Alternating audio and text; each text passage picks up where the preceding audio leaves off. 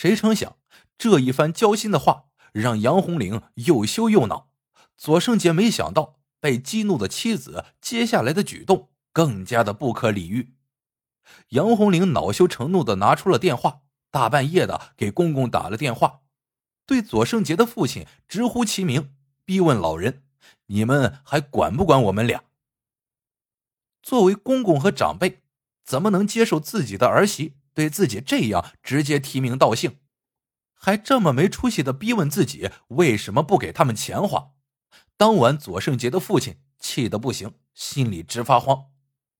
左圣杰见拦截妻子不成，一直以来他都夹在父母和妻子之间，长期受到夹板气的他，在妻子娘家又受了气，本来就窝了一肚子火，此刻妻子的行为。无异于火上浇油。左胜杰又恨又气，怪自己无能，不能给妻子更好的生活。左胜杰对妻子说：“你整天这样，叫我没法活了。”谁知杨红玲也在气头上，恶狠狠的说：“没法活，你就去死去！”左胜杰顿时心灰意冷，找了一瓶农药，当着妻子的面喝了。开始。杨红玲还不以为意，直到左胜杰口吐白沫，他才慌了神，赶紧再打电话给公公婆婆，还有自己爸妈，说出事了。万幸的是，左胜杰送到医院后抢救的很及时，捡回了一条命。但是左胜杰母亲看着儿子洗了三次胃后虚脱的样子，心里十分难受，但怕再起纷争。哭都不敢在儿子面前哭，只敢躲到医院卫生间里小声啜泣。这次抢救和住院花了好几万，左胜杰服毒自杀，虽然侥幸保住了命，但是父母对杨红玲这个儿媳更是产生了由衷的强烈不满。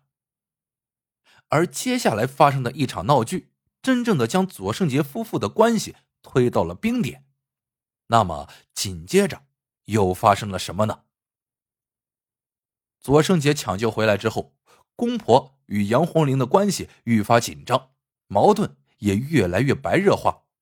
被抢救回来的左圣杰没有想到，生还之后面对的还是这种情况，自己的自杀并没有引起任何的作用。那天中午，夫妇俩在卧室里闲来无事，妻子杨红玲想拿丈夫寻开心，看到左圣杰正躺在床上。竟然一屁股的坐到了左圣杰的脸上。左圣杰知道妻子这是在开玩笑，但还是觉得很恼火，责骂妻子：“你这样多晦气啊！这不就是在暗示妻子她不要永远骑在自己头上吗？”这个不经意的玩闹，竟然引出了后面一系列杨红玲没有预想到的情况。夫妻俩都越来越生气。两人第一次动手打架了，争执中，两人谁也不让谁。杨红玲先是抓花了丈夫的脸，被点燃了怒火的左胜杰气急败坏的甩了妻子几个耳光。左胜杰的父母当时也在他们家，听到了动静之后，连忙赶过来一起劝阻。谁成想，公婆的闯入让这对夫妻的处境变得更加尴尬，争执愈演愈烈。杨红玲还在家里点了一把火，然后随手拿起了一个玻璃瓶，将它敲碎，准备以自杀来要挟丈夫不要再轻举妄动。婆婆见状，生怕出了人命无法跟人娘家交代，连忙上前阻止儿媳寻死觅活。由于切口不深，帮杨红玲简单包扎了一下之后，左胜杰一家就将杨红玲送回了娘家住几天。希望她不待在这儿了，能消消气。谁知几天之后，左胜杰想把自己老婆接回来时，却在岳父岳母那里碰了壁。岳父骂得十分难听，诸如“左胜杰还不如一条狗”，“左胜杰的父母也不是好东西”等等。这些话骂得左胜杰有火不能发。眼见儿子没能把儿媳接回来，还被骂得狗血淋头，左胜杰妈妈。想着还是需要给自己家一个台阶下，于是他打算亲自登门将人接回来。谁知连门都不能进，更别说把儿媳接回来了。但左圣杰还是深爱着这个妻子的，得知岳父岳母提出了离婚，他心里无比气愤，但是又不知所措，只会在地上拼命的给父母磕头，还疯狂的往墙上撞。当时双方父母都认为二人离婚才是更好的选择，为了寻求解脱，也为了彼此放过，最后左圣杰还是同意了办理离婚手续。那么，既然已经离婚，这两人为什么又会相约浴池？后面又发生了什么呢？离婚之后的左圣杰患上了抑郁症，脾气暴躁易怒，但是冲家人发完脾气又无比懊悔，一度怀疑人生的时候，他接着好像又从妻子那里看到了希望，因为他看到前妻将自己和他以前的照片以“老公和我的”命名方式。上传到了 QQ 相册，一瞬间，左胜杰欣喜若狂，再次鼓起勇气联系上了前妻杨红玲。在左胜杰急切的追问下，前妻给出了肯定的回答，说自己还是在乎他的。得知杨红玲对自己还有感情，左胜杰欣喜若狂，马上把自己打算复婚的念头告诉了双方父母。因为左胜杰以为。自己和妻子之间的唯一隔阂就是公婆与儿媳的关系，但现实给他泼了一盆冷水。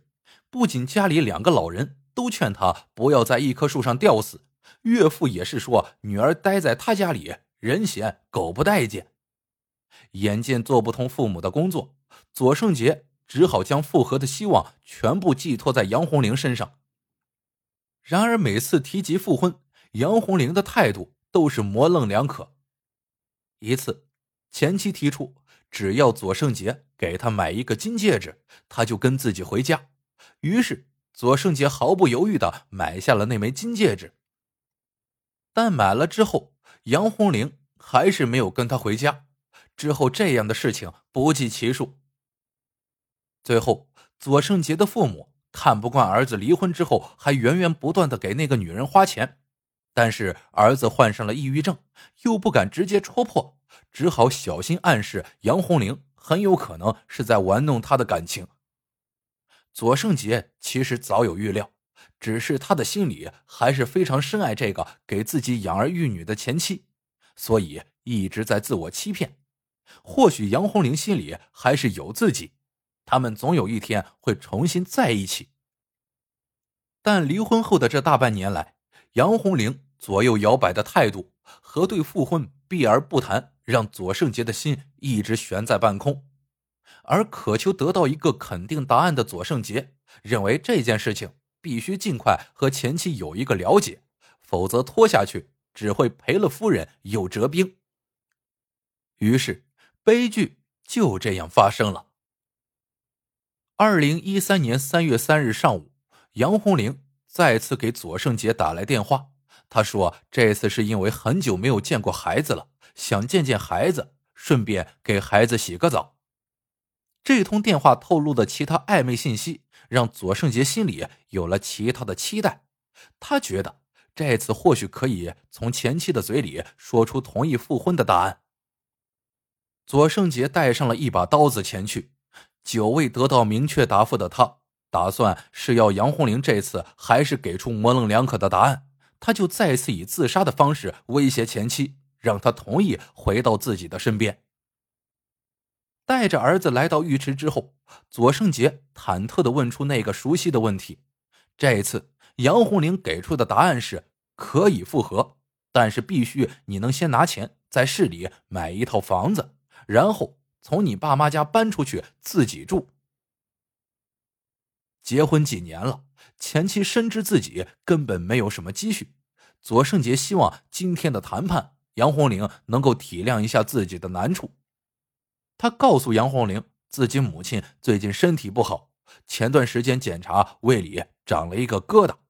谁知杨红玲还好像很高兴的样子，说：“那是你妈该遭的报应。”事实上，我们可以看得出，两人之间的矛盾还是没有解决。不管是经济问题上，还是婆媳关系上，这些矛盾没有解决，两人即使再次复合，也是一样的结果。但左胜杰没有想到这些，他决定孤注一掷，即使今天要和前妻你死我活，也可以做一对阴间夫妻。在出发之前，他也写好了遗书留给父母。心如死灰的左圣杰掏出尖刀威胁说：“你要是不跟我回去，我就死给你看。”杨红玲或许对于这种以死相逼的桥段也感到厌烦了。你越这样，我越看不起你。你这样哪算是个男人？前妻说完这句话后，左圣杰的大脑一片空白，感到无比的颓废。或许杨红玲都没有真正爱过他。电光火石的一瞬间，左胜杰举起了手中的尖刀，但是这次没有对准自己的脖子，而是割向了对面前妻的脖子，瞬间。鲜血四溅，眼前血腥刺激的一幕让左胜杰清醒了过来，但他不敢去自首，因为孩子也还在这里。出事之后，左胜杰抱走孩子，仓皇逃离，将孩子送回到父母家之后，来到了一片荒地，准备服毒自尽。幸好警方及时赶到，制止了他的冲动行为。二零一四年六月十六日。河南省许昌市中级人民法院以故意杀人罪判处左胜杰死刑，缓期两年执行。这段孽缘总算是有了个了结，只是两人年幼的孩子却被迫从小就和父母骨肉分离，只能和爷爷奶奶一起生活。这件事情发生之后，又会给他们年幼的心灵造成多大的伤害呢？